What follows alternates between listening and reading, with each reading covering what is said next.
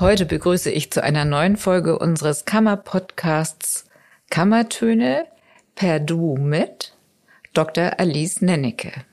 Liebe Alice, herzlich willkommen. Ich freue mich, dass du heute hier bist. Ja, liebe Birgit, guten Morgen. Ich freue mich auch. Du bist Leiterin des Hamburger Krebsregisters und damit hast du einen ärztlichen Beruf, der eher ja ungewöhnlich ist. Und ich bin sehr gespannt darüber, was wir heute äh, von dir erfahren können über diese wichtige Institution. Ähm, zuallererst aber, wenn du gestattest, würde ich dich gerne fragen, wie eigentlich dein Weg in die Medizin begonnen hast. Klar, ich habe mich schon, solange ich denken kann, für draußen, für Natur, für Lebewesen, Pflanzen, Tiere interessiert, mochte sehr gerne Sachkunde in der Grundschule, Biologie später in der Schule. Und ähm, es war aber auch gleichzeitig so diese Zeit der Ökologiebewegung, Umwelt, Frieden, ganzheitliche Sicht. Und ich wollte unbedingt etwas richtig, richtig Sinnvolles tun, was die Menschheit braucht und dachte, Medizin, da kann ich ganzheitlich Gesundheit fördern und ähm, etwas bewegen und bewirken. Das mache ich. Mhm. Aber dann ist es ja doch ein bisschen anders gekommen. Ah, wie kamst du in dieses Krebsregister? Ja, das ist genau so, dass ich nämlich äh, 1992 eine Stelle in der damaligen Behörde für Arbeit, Gesundheit und Soziales in Hamburg bekam für die Bewertung von gesundheitsrelevanten Auswirkungen großer Bauvorhaben, Müllverbrennungsanlagen, Landebahnen und dergleichen auf die Gesundheit der Bevölkerung. Also sogenannte Gesundheitsverträglichkeitsprüfung. Dafür wurde ich eingestellt. Das war ein Bereich, wo viele junge Wissenschaftler aller möglichen Fachrichtungen zusammenkamen, die eingerichtet worden war, um eben in der Behörde, in der Verwaltung eine kompetente Instanz zu schaffen, um lauter ungeregelte und auch unklare Auswirkungen, zum Beispiel auch von sowas wie elektromagnetischen Feldern oder Infraschall oder Bodenschadstoffen auf die Gesundheit der Menschen zu beurteilen und habe dadurch auch ähm, ja das Zusammenspiel von Toxikologie und Epidemiologie kennengelernt und war zunehmend fasziniert von gerade auch der Epidemiologie, die ja von der Froschperspektive in die Adlerperspektive geht, so dass ich dann anstrebte eben noch Public Health ähm, zu studieren, berufsbegleitend und dann die Chance hatte gleichzeitig ideal in das Krebsregister zu wechseln, was ja sehr relevant ist. Ich meine, Krebs ist eine für die Gesellschaft hochrelevante Erkrankung. Wir haben ein Lebenszeitrisiko von eins zu zwei. Ne? Jeder zweite von uns macht irgendwann die Erfahrung, von einer bösartigen Neubildung betroffen zu sein. Es ist die zweithäufigste Todesursache. Insofern hat es sehr viel Bedeutung. Und ähm, natürlich, wenn man etwas mit Epidemiologie machen will, und Daten braucht, dann ist es geradezu ideal. Und so kam ich 2004 in das Hamburgische Krebsregister. Aber vielleicht wäre es jetzt zum Einstieg nochmal gut, wenn du uns etwas mehr über das Krebsregister, über den Aufbau und die Arbeitsweise erzählen könntest, weil ich habe ja selbst als Ärztin erfahren, dass ich äh, Krebserkrankungen an das Krebsregister melden muss, dass ich eine Meldepflicht habe. Und ich habe auch im klinischen Umfeld erlebt, dass das äh, ja nicht immer so richtig klappt, wie man das sich vielleicht wünscht. Vielleicht kannst du uns erzählen, warum wir das eigentlich alle machen. Ja, sehr gerne. Genau, es gibt ja mittlerweile in allen deutschen Bundesländern flächendeckende klinische und auch epidemiologische Krebsregister. Das ist auch gar nicht so richtig zu trennen, muss man auch gar nicht. Das bedeutet nur, dass wir zusätzlich zu den reinen Neuerkrankungsdaten auch die Behandlungs- und Verlaufsdaten mittlerweile erfassen.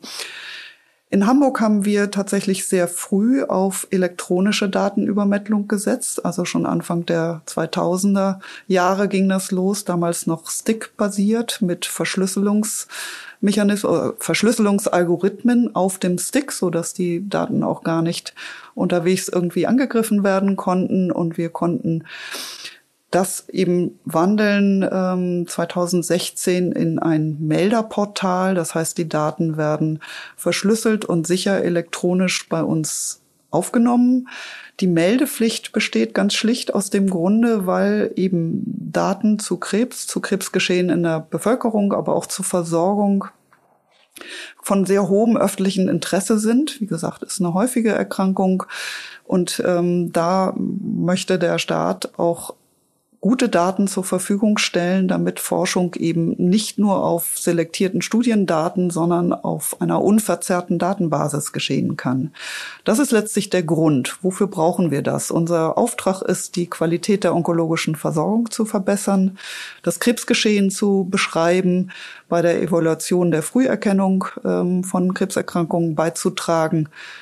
Das ist die Daseinsberechtigung und ähm, ja, der zu dem Aufbau vielleicht noch der Krebsregistrierung in Hamburg. Ähm, es ist etwas Besonderes, dass es, dass sie weiterhin in einer Behörde, also quasi in einem Ministerium rangiert. Das ist sonst nur noch im Saarland so. Das sichert in einer Stadt wie Hamburg, die eine sehr differenzierte und breite und vielfältige onkologische Versorgung hat, einen guten neutralen Status, also eine gute Beziehung, die auch ähm, langjährig gepflegt wird zu vielen Ärztinnen und Ärzten, zu vielen behandelnden Einrichtungen. Es ist auch ideal von der Bevölkerungsgröße, etwas unter zwei Millionen, da kennt man sich. Man kann auch zu Präsenzveranstaltungen kommen. Und ähm, ja, dann gehen eben die Daten elektronisch ein. Die Patienten, Patientinnen müssen informiert werden. Sie können widersprechen. Vielleicht kommen wir dazu später. Das hört sich so an, als ob die Digitalisierung in diesem Bereich wirklich schon ganz aktuell ist. Es wird ja immer der Ärzteschaft auch vorgeworfen, dass die Daten, die medizinischen Daten eigentlich nicht ausreichend äh, in die Digitalisierungsstrategien eingebunden sind, das scheint im Hinblick auf die Krebsregister ja ganz anders zu sein.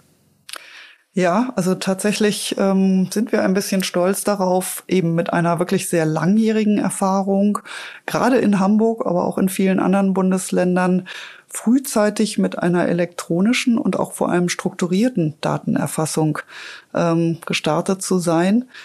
Das ist ja etwas anderes, als wenn PDF-Dokumente eingescannt werden. Bei uns werden wirklich strukturierte Daten erhoben. Insofern sind sie auch vergleichbar, auswertbar. Sie sind ähm, registerübergreifend, bundesländerübergreifend, einrichtungsübergreifend, sektorenübergreifend zusammenführbar für Forschungsprojekte, für Auswertungen, für Berichterstattung. Und es ist gerade auch uns in Hamburg immer schon, auch meinem Vorgänger Herrn Dr. Henschel, sehr, sehr wichtig gewesen, nach Möglichkeit Ärztinnen und Ärzte von der Dokumentation zu entlasten, indem sie möglichst nur einmal dokumentieren und diese Daten dann eben für verschiedene Zwecke, für Disease Management Programme, für Zertifizierung, für Registrierung, für was auch immer, vielleicht auch für elektronische Arztbriefe genutzt werden. Das das, das ist ideal. Ein, gutes Stichwort für die Zuhörenden auch, glaube ich, denn die Belastung durch durch äh, Bürokratie in Praxis und Klinik ist ja groß. Also ihr bemüht euch da einen äh, wirklich äh, beschränkten Aufwand für diejenigen, die melden, zu schaffen. Äh, du hast eben auch Patientinnen und Patienten aus anderen Bundesländern erwähnt. Ähm, wer meldet denn? Der, der die erste Diagnose macht oder wie sieht das aus? Genau, in, in, also wir haben ja in Hamburg ein Hamburger Landesrecht, was natürlich nur in Hamburg gelten kann. Das heißt, wir haben in Hamburg auch gerade nicht die einzelnen Ärztinnen und Ärzte verpflichtet zu melden, sondern die behandelnden Einrichtungen. Unter der Vorstellung, dass es eben eine Stelle, eine Person oder eine Dokumentationsstelle gibt, die eben die Daten aus der Einrichtung zusammenführt und an uns meldet. Und es gibt gesetzlich festgelegte Meldeanlässe, also Zeitpunkte im Erkrankungsverlauf, zu denen ein bestimmter Datensatz jeweils zu melden ist. Das ist die Diagnose, das ist die histologische Sicherung durch die Pathologie, das ist der Beginn und das Ende verschiedener Therapien, also Bestrahlung, systemische Therapien, operative Therapien. Das sind Verlaufsereignisse wie Progression oder Rezidiv. Und das ist natürlich auch die Sterbemeldung.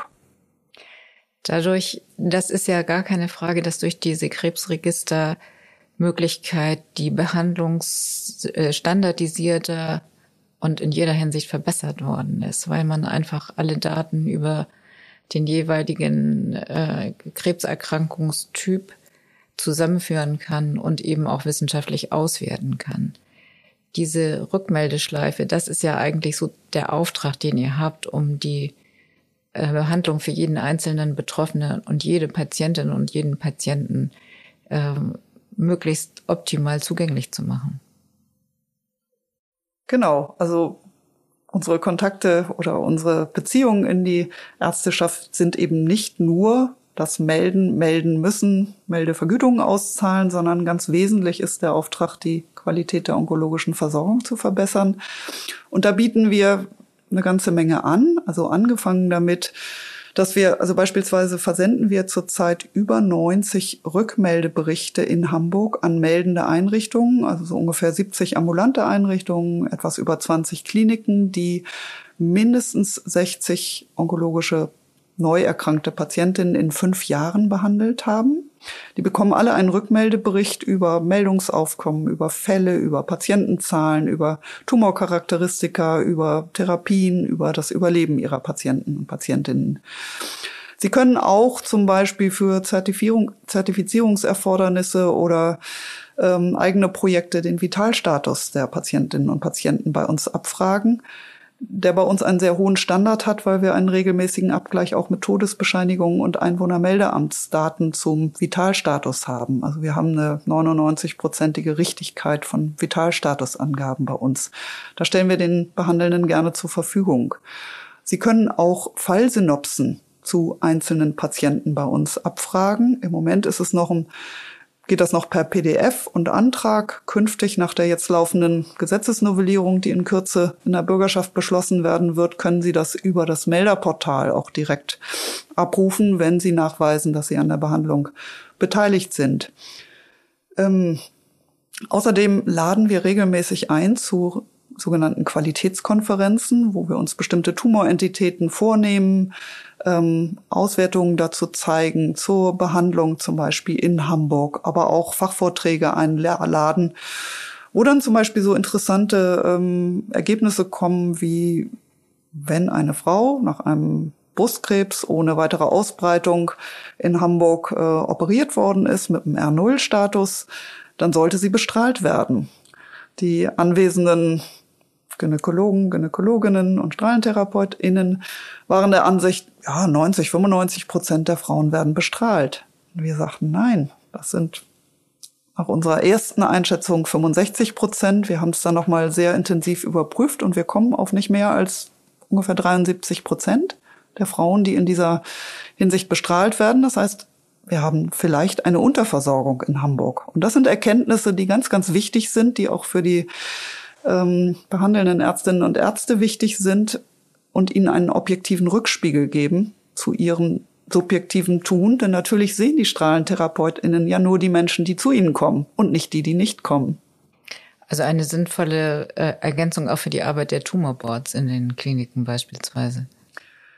Ja, da haben wir vor längerer Zeit mal eine Umfrage gemacht. Da war das Interesse noch nicht so groß. Das mag sich aber auch ändern in Zukunft, ähm, ne, wenn das vielleicht auch ein bisschen schneller geht. Ähm, die Stärke von einem Register liegt ja in der Langfrist und in der Flächendeckung. Wir haben keine Echtzeitdaten. Das können wir einfach nicht leisten, beziehungsweise können auch die Kolleginnen und Kollegen nicht leisten, in Echtzeitdaten zu uns zu spielen. Aber wir können eben mit ein wenig Verzug eine sehr solide Datengrundlage, die unverzerrt über die gesamte Bevölkerung und über die gesamte Menge der behandelten Patientinnen und Patientinnen geht, darstellen. Das ist ja gerade in der derzeitigen Diskussion um den Mehrwert auch nach der Pandemie solcher großen Datensätze ein, eine ganz entscheidende Frage. Beispiel Zusammenhang Krebserkrankungen, Diabetes. Wer sollte das sonst machen als äh, so ein großer Datensatz ähm, und künftig wahrscheinlich auch unter Einsatz von KI? Genau, das ist natürlich ein Thema, dem wir uns auch stellen. Ähm, geht gar nicht anders, auch wenn wir mit der, ich sag mal, in Anführungsstrichen einfachen Epidemiologie sehr, sehr viel wesentliche Erkenntnisse gewinnen können. Also ich sag mal Beispiel, wir hatten in Hamburg und machen auch weiterhin im Moment ähm, schöne Studien zu der Frage Zusammenhang sozioökonomischer Status und Krebserkrankung beziehungsweise Überleben nach Krebserkrankung. Da sehen wir in Hamburg nach Stadtteilen wirklich deutliche Unterschiede in der Häufigkeit der Krebserkrankung, zum Beispiel Blasentumoren bei Frauen oder auch Prostatakrebserkrankungen überleben oder Lungenkrebs überleben, ist abhängig auch vom Sozialstatus, vom sozioökonomischen Status. Also Menschen, die einen sehr niedrigen, ähm, niedriges Einkommen, niedrige Bildung haben, haben da, schneiden da deutlich schlechter ab. Das sind sehr spannende Auswertungen, die auch von hoher gesellschaftlicher Relevanz sind. Zu dem Thema KI, klar, da gibt es ähm, auch laufend im Moment äh, Projekte, die auch vom Bundesgesundheitsministerium gefördert wurden. Explizit dieser Zusammenhang Krebsregisterdaten und ähm, KI-Anwendungen. Wir sind da an einem Projekt zusammen mit dem UKE, aber auch mit acht weiteren Krebsregistern beteiligt bundesweit, wo wir ähm, untersuchen, inwieweit die künstliche Intelligenz, deren Methoden eine bessere Nutzung dieser Daten ermöglichen. Also das, was ich vorhin schilderte, ne, diese feinen Unterschiede auch in den Meldungen, ob sie jetzt aus einer Praxis oder einer Klinik oder wann sie genau kommt, das spielt sich natürlich auch trotz einheitlichem Meldedatensatz nochmal unter den Bundesländern ab, weil alle haben so ein bisschen unterschiedliche Kulturen, auch der genauen Datenverarbeitung, so dass wir da jetzt erstmal gucken in diesem Projekt, wie können wir die Daten da noch stärker harmonisieren und können sie in so eine Art Pipeline schicken, an deren Ende man dann aber auch hoppla hopp gute Analysen machen kann. Zum Beispiel über viele Register seltene Tumoren untersuchen die vielleicht in Hamburg nur einmal im Jahr vorkommen, aber bundesweit dann eben hundertmal. Du hast eben gerade erwähnt, dass in Hamburg es unterschiedliche Verteilungen der Krebserkrankungen je nach Stadtteilen und sozioökonomischem Status gibt. Ähm, das zeigt ja auch nochmal, wie wichtig es ist, dass Politik die Aufgabe ernst nimmt, Bevölkerungsgesundheit äh, zu monitoren und auch entsprechende Schlüsse daraus zu ziehen was äh, die Förderung der Gesundheit der Bevölkerung angeht, äh, sei es Verteilung von Forschungsmitteln, sei es direkte Unterstützung in der Versorgung. Ähm, das ist etwas, was man, glaube ich, auch sonst zu wenig wahrnimmt. Genau, also tatsächlich war schon in meinem ersten Berufsfeld Gesundheit und Umwelt, fand ich es sehr, sehr sinnvoll, dass die öffentliche Hand äh, eine Institution schafft, die sich um die Auswirkungen von Bauvorhaben oder Firmen oder Müllverbrennung auf die Gesundheit der Bevölkerung auswirkt, dass das nicht äh, nur irgendwelche privaten Gutachten sind. Und genauso denke ich auch in der Onkologie ist es wichtig, weil es eben eine so hohe gesellschaftliche Bedeutung hat, dass die Politik und auch die Verwaltung, also beispielsweise auch die Krankenhausplanung dieser Daten bedient, um entsprechend passgenau auch äh, Versorgung zu planen. Das sehe ich ganz genauso. Du hast ja nun schon über viele Jahre einen Überblick über die Entwicklung sozusagen dieser Krankheitsgruppe und ihrer Betroffenen. Was würdest du sagen? Also aus meiner persönlichen Sicht, ich habe den Eindruck, es ist heute ein großer Unterschied, ob man jetzt heute an einer an einem Mammakarzinom erkrankt oder ob man das vielleicht vor 10, 15 Jahren gemacht hat, jetzt mal unabhängig von dem Subtyp, über den wir sprechen.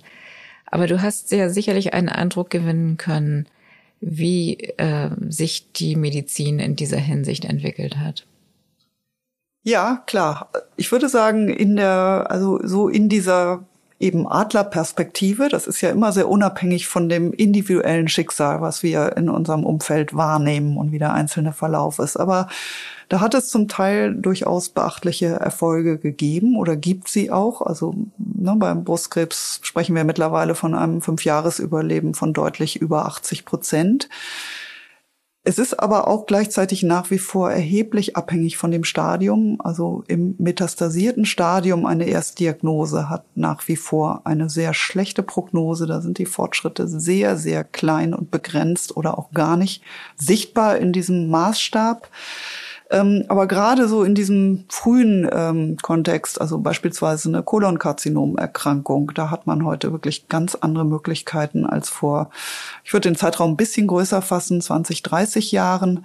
Ähm, da ist man erheblich vorangekommen. Es gibt immer mal so Durchbrüche, zum Beispiel auch bei bestimmten Lymphomformen. Rituxi Rituximab hat da Durchbrüche gebracht, wo wir tatsächlich, da sind wir gerade dabei, das nochmal zu verifizieren. Aber es scheint so, dass am Anfang eher die etwas besser gestellten davon profitierten, dass aber mittlerweile die Versorgung da wirklich flächendeckend gleich gut ist. Und auch das sind ja Ergebnisse von hoher Relevanz für die Öffentlichkeit, für die Politik und auch für die Patienten, Patientinnen selber. Und ein Erfolg der Standardisierung. Genau. Der Leitlinien, die es eben auch vor 30 Jahren in dem Ausmaß noch gar nicht gab in Deutschland. Also zum Nutzen der Patientinnen und Patienten wirklich ein großer Fortschritt. Allerdings. Ja, aber so wie ich dich verstanden habe und wie es dir auch ähm, bekannt ist, ist eine gesetzliche Grundlage für deine Tätigkeit gegeben. Also wir haben ein Krebsregistergesetz. Und das haben wir seit wann?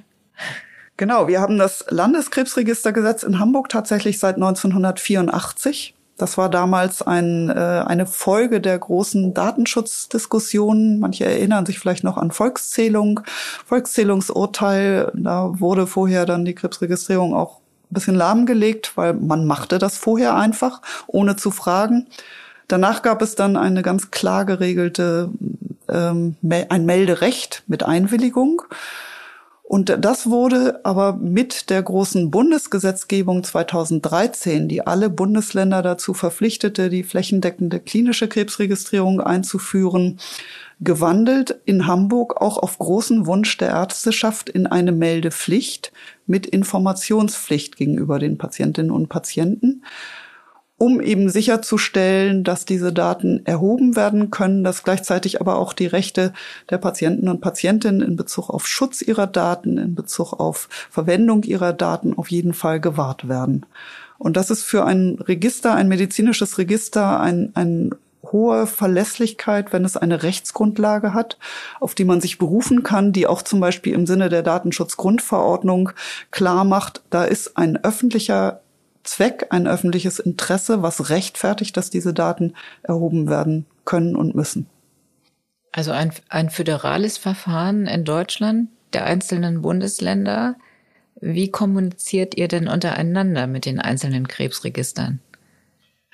Ähm, da wir ja einen gemeinsamen bundesgesetzlichen Auftrag über den Paragraph 65c im SGB V und dann nochmal über das Bundeskrebsregister Datengesetz haben, kommunizieren wir sehr viel. Wir haben einen laufenden Austausch, weil wir ja einerseits die föderalen Strukturen haben, aber andererseits auch äh, stark harmonisierte Bedingungen schaffen müssen. Wir haben einen, was auch außergewöhnlich ist, einen bundeseinheitlichen onkologischen Basisdatensatz mit einer XML-Schnittstelle, die verbindlich ist, die auch von Softwareherstellern integriert werden kann, so dass sie über Praxisverwaltungssysteme, über Klinikinformationssysteme, über Tumor- und Pathologie-Dokumentationssysteme eben laufen kann.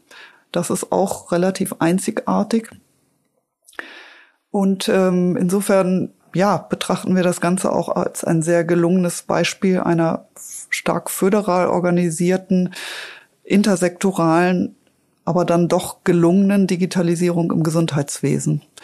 Der Austausch zwischen den Krebsregistern ist strukturiert. Wir treffen uns alle sechs Wochen, mittlerweile viel zu Videokonferenzen. Wir haben viele Arbeitsgruppen, die sich um IT, um Dokumentation, um Verwendung der Daten, um all diese Fragen kümmern. Wir haben auch noch mal auf der ministeriellen Ebene einen Austausch zwischen allen Bundesländern, so dass wir auch dort administrativ auf ähm, Harmonisierung und Verständigung wirken können. Und wir haben natürlich nicht zu vergessen, mit allen Krebsregistern einen Datenaustausch, denn wir haben gerade in einer Metropolregion wie Hamburg ja einen großen Anteil onkologischer Patientinnen und Patienten aus Schleswig-Holstein, aus Niedersachsen, teilweise aber auch aus Bayern oder Rheinland-Pfalz. Und wir sollen diese Verläufe der Patienten, der grenzüberschreitend auch erfassen, so dass wir da also einen stetigen Datenaustausch auch pflegen. Du hast äh, uns schon viel berichtet über die Datenschutzsituation, die Rechte der des einzelnen Betroffenen. Aus deiner Sicht, du weißt, dass es zum Teil ja auch kritisch diskutiert worden ist. Aus deiner Sicht, äh, wenn du selbst betroffen wärst, würdest du finden, dass deine Daten gut geschützt sind? Ja, tatsächlich. Also ich gehe ja jeden Tag in ein alarmgesichertes äh, Register in dem ein eigener Server steht, der nochmal in einem extra alarmgesicherten und äh, verschlossenen Raum steht, der abgetrennt ist vom Internet, auf den es gar keinen Zugriff gibt. wo nur über das Melderportal in einem Weg Daten reinkommen können, aber nicht raus. Wir machen auch derzeit gerade einen Pen-Test, der bisher auch noch, also einen Penetrationstest, der auch nochmal die Sicherheit auf dieser Konstruktion wirklich auch durchprüft und bisher keine Auffälligkeiten zeigt.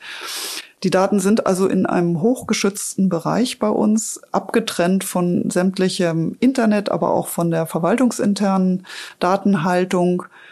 Zusätzlich ist der Zugriff auf rein personenbezogene Daten, also Krankenversichertennummern, Namen, ist auf einen sehr kleinen, äh, nochmal organisatorisch, technisch und personell abgegrenzten Bereich bei uns beschränkt, so dass eben selbst ich nicht sagen könnte, ob Alice Nennecke bei uns gespeichert ist.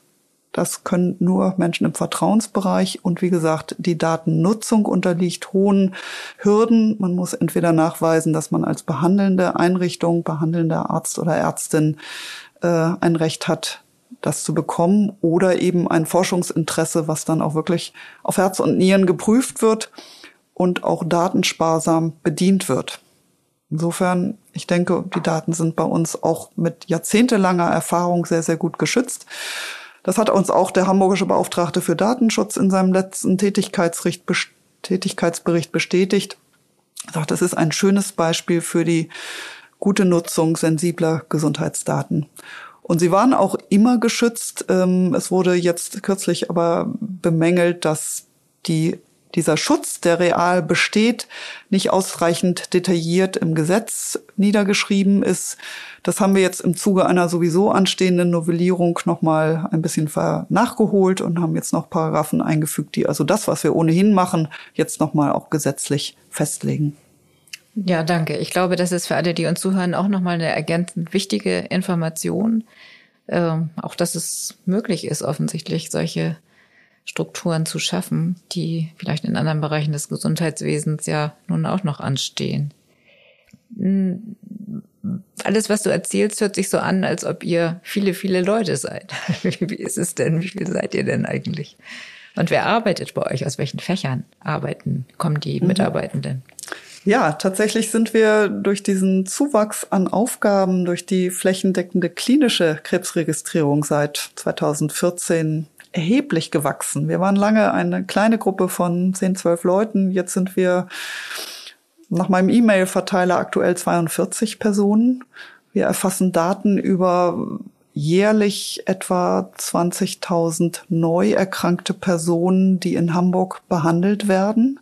Also in der Hamburger Wohnbevölkerung erkranken etwa 10.000, 10 bis 11.000 Menschen pro Jahr neu an Krebs, aber aus den benachbarten Bundesländern kommen eben noch mal so viele hier zur Behandlung und Diagnostik. Ähm, zusätzlich erfassen wir eben, gehen alle etwa 20.000 Todesbescheinigungen pro Jahr bei uns durch und werden geprüft, inwieweit die Person bekannt ist oder ein Krebs vermerkt ist, der noch nicht gemeldet wurde. Es werden Abgleiche mit dem Einwohnermeldeamt dazu gemacht.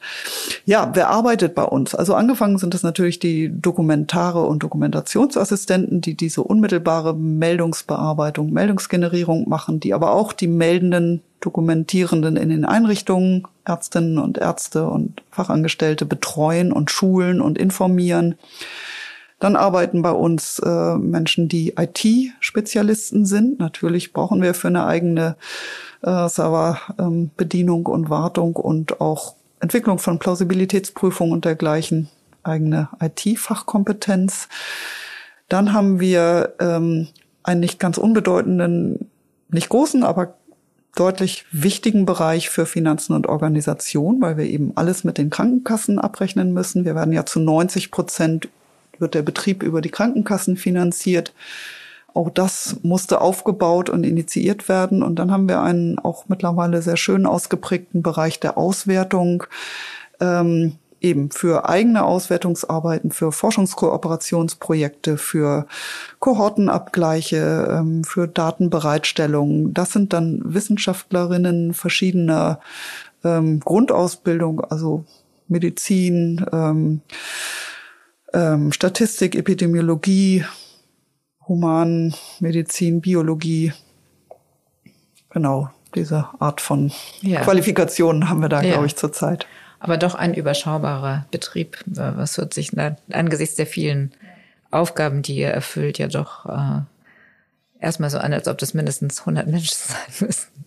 Wir sind jetzt auch schon fast am Ende angekommen, lieber Alice. Vielen Dank, dass du uns diesen Einblick gegeben hast in diese Struktur, die ja alle kennen, über die aber viele Menschen gar nicht so richtig Bescheid wissen und auch über die, die Wichtigkeit, die für jeden Betroffenen, jede Betroffene damit verbunden ist. Und bevor wir uns voneinander verabschieden, würde ich aber doch noch mal gerne wissen, wenn wenn ich so höre, was du ursprünglich als Motivation für das Medizinstudium hattest, das große Ganze und in welchem doch sehr spezialisierten Bereich du gelandet bist, äh, jetzt in deiner Berufstätigkeit. Würdest du noch mal ins Krebsregister gehen?